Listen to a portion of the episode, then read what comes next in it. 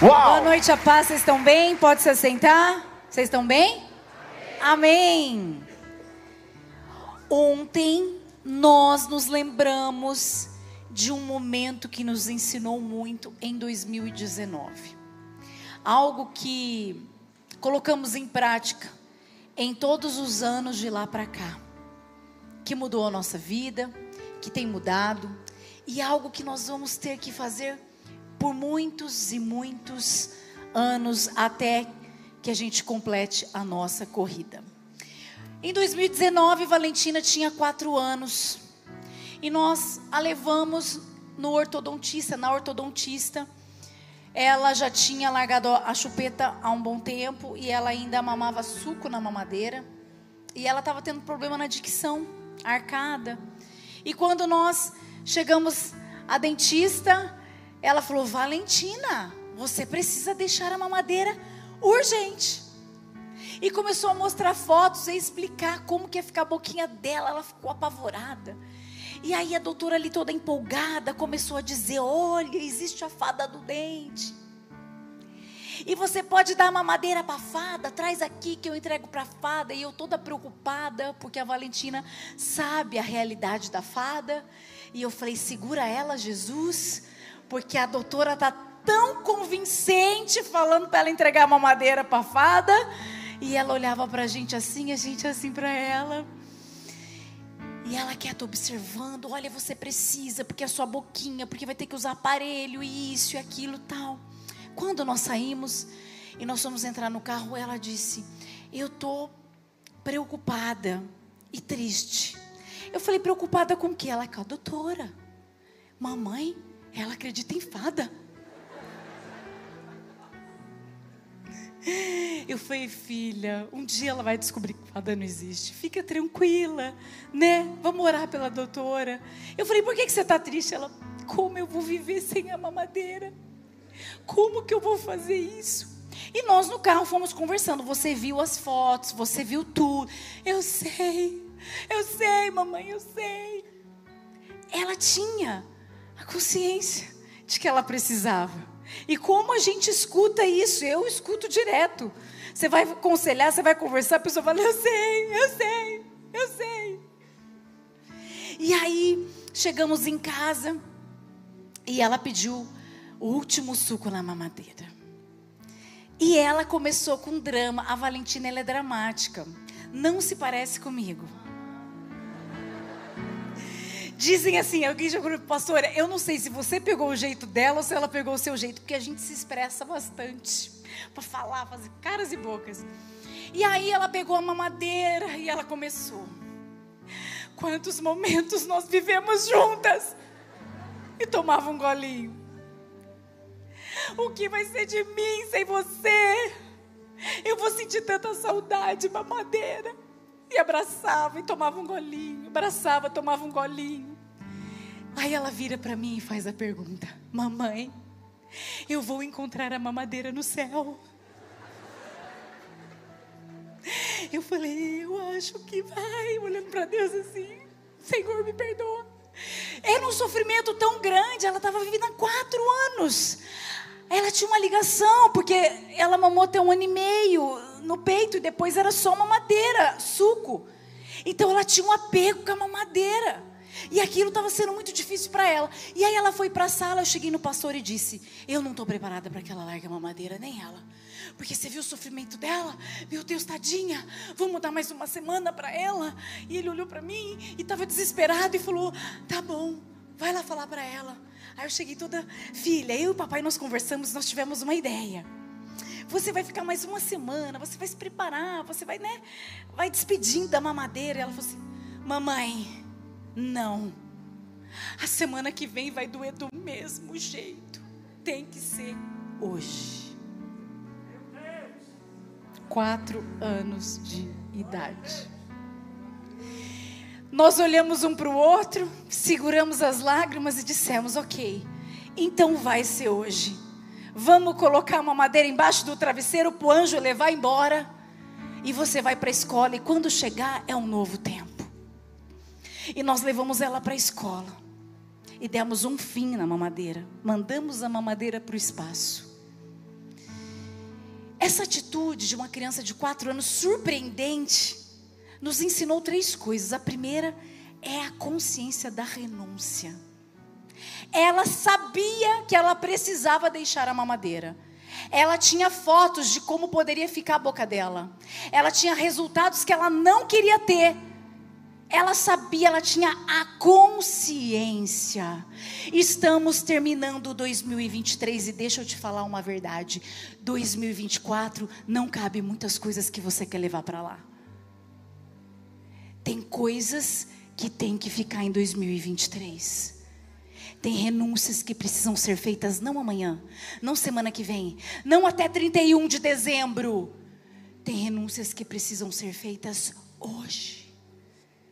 Pessoas, amizades, situações tóxicas, parcerias, relacionamentos, pecado, vício, hoje. Não estou falando de casamento.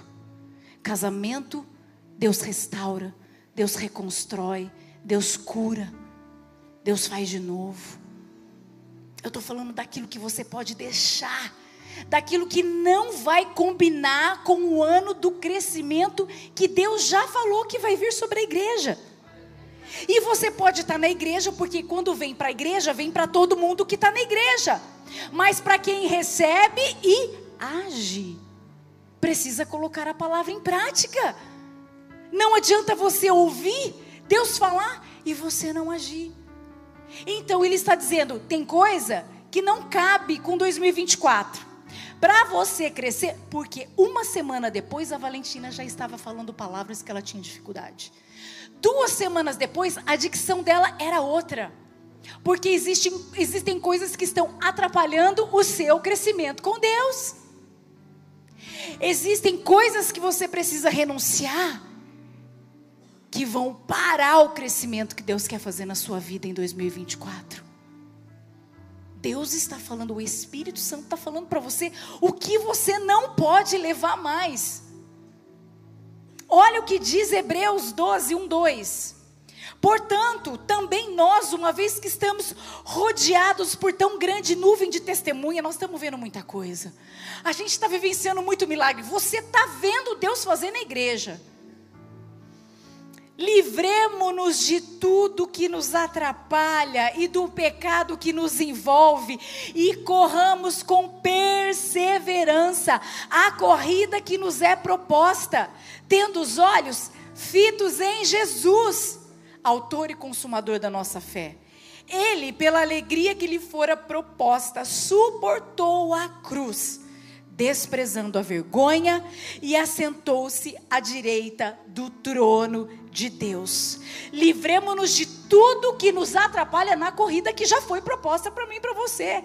É o caminho, é o trajeto, é a missão que você tem. Não adianta levar coisa que não faz parte, você vai parar no meio, vai ficar pesado. Não vai dar certo. A segunda coisa, que a atitude da Valentina nos ensinou. Não adie o que precisa ser feito hoje. Sabe por quê? Vai doer do mesmo jeito. Renunciar hoje, daqui uma semana, daqui um mês, daqui cinco, vai doer do mesmo jeito. Vai ser difícil. Então faça rápido. Faça agora. Porque eu vou te falar, duas semanas depois, ela já não sentia tanta falta da mamadeira. Porque a terceira atitude, corra para os braços certo, certos. Ela disse assim, enquanto levávamos ela para a escola: Papai e mamãe, se eu sentir saudade da mamadeira, eu posso abraçar vocês? E a gente falou: a hora que você quiser. Foram duas semanas toda hora. Mamãe, posso te abraçar? Papai, posso te abraçar? E a gente abraçava e dizia: Vai passar, você vai conseguir. E distraía ela com outra coisa. Ela sabia onde encontrar o consolo e a força para passar por esse momento que foi. Foi um momento. Ela renunciou ela não adiou, ela não procrastinou, não deixou para depois, porque ela tinha consciência com quatro anos. Ele estava ensinando a gente. Com quatro anos que ia doer do mesmo jeito, ia ser difícil do mesmo jeito. Então eu quero fazer agora, vou sofrer agora e acabou. Mas duas semanas depois, abraçando o papai e a mamãe, foi passando.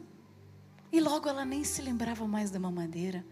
Ela já estava tomando suco no copo. É isso que Deus quer fazer comigo e com você. Ele quer que você tome suco no copo, que você saia da mamadeira. Ele quer que você cresça. Eu tenho consciência do que não pode ir para 2024 na minha vida. Porque a palavra vem primeiro para mim, vem primeiro para o pastor. As renúncias fazem parte da caminhada com Deus. Em todos os momentos que os discípulos vinham a seguir a Jesus, eles tinham que renunciar a alguma coisa no meio do caminho. Como eu falei nos cultos anteriores, desde o começo o Senhor nos ensinou que para cumprir o chamado, a gente ia precisar renunciar muitas coisas. Eu não sei o que é passar Natal Ano Novo com os meus pais, com o meu sogro, com a minha sogra. Aniversário nós nunca estamos. Nós sofremos no começo, mas era necessário para a igreja estar tá aberta, para fazer o culto.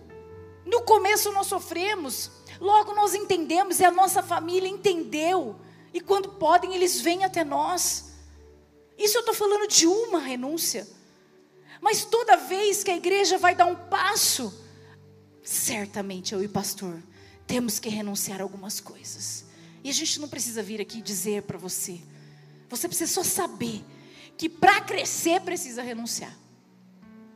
Para crescer precisa deixar algumas atitudes para trás. Para crescer precisa entender que pessoas vão ficar porque não vão caber no novo ano. E tá tudo bem. Tá tudo bem, porque corramos a corrida com os olhos fitos em Jesus. Você tem que olhar para Ele, não para as pessoas. Qual é o pecado que você acha que não vai suportar? Fica longe. Você acabou de cantar que você não é mais órfão, você tem um pai. Ele me ama. O meu pai me ama e ele é tão bom. Ele não te pede uma coisa se não for te ajudar a passar por isso. Para você que entendeu que sabe que o Espírito Santo já falou aí. Tudo que você precisa deixar agora. Tudo que não pode mais. E você está dizendo, eu não consigo. Assim como a Valentina, eu vou sentir muita falta. Como eu vou viver sem a mamadeira? Ela achava que a mamadeira era muito importante para ela. Até descobrir que ela pode viver sem a mamadeira. Que ela pode crescer sem ter a mamadeira por perto. Pai está de braços abertos para aqueles que entendem, que querem deixar, que querem crescer, que querem falar: Senhor, eu vou participar de tudo que o Senhor está derramando na igreja. Eu vou participar, eu quero crescer. Eu quero crescer em intimidade, em conhecimento. Eu quero crescer em servir ao Senhor. Eu quero crescer no meu chamado. Eu quero crescer na minha empresa. Eu quero crescer na minha família. Eu quero crescer, eu quero crescer. Para essas pessoas que estão pensando, vai ser difícil, vai doer.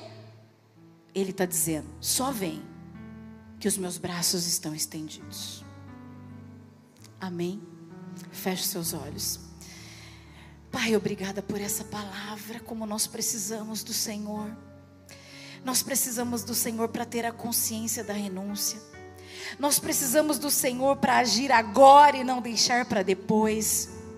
E nós precisamos dos teus braços de amor, da tua paternidade integral, essa paternidade inigualável que nos consola e nos acolhe quando achamos que não vamos suportar.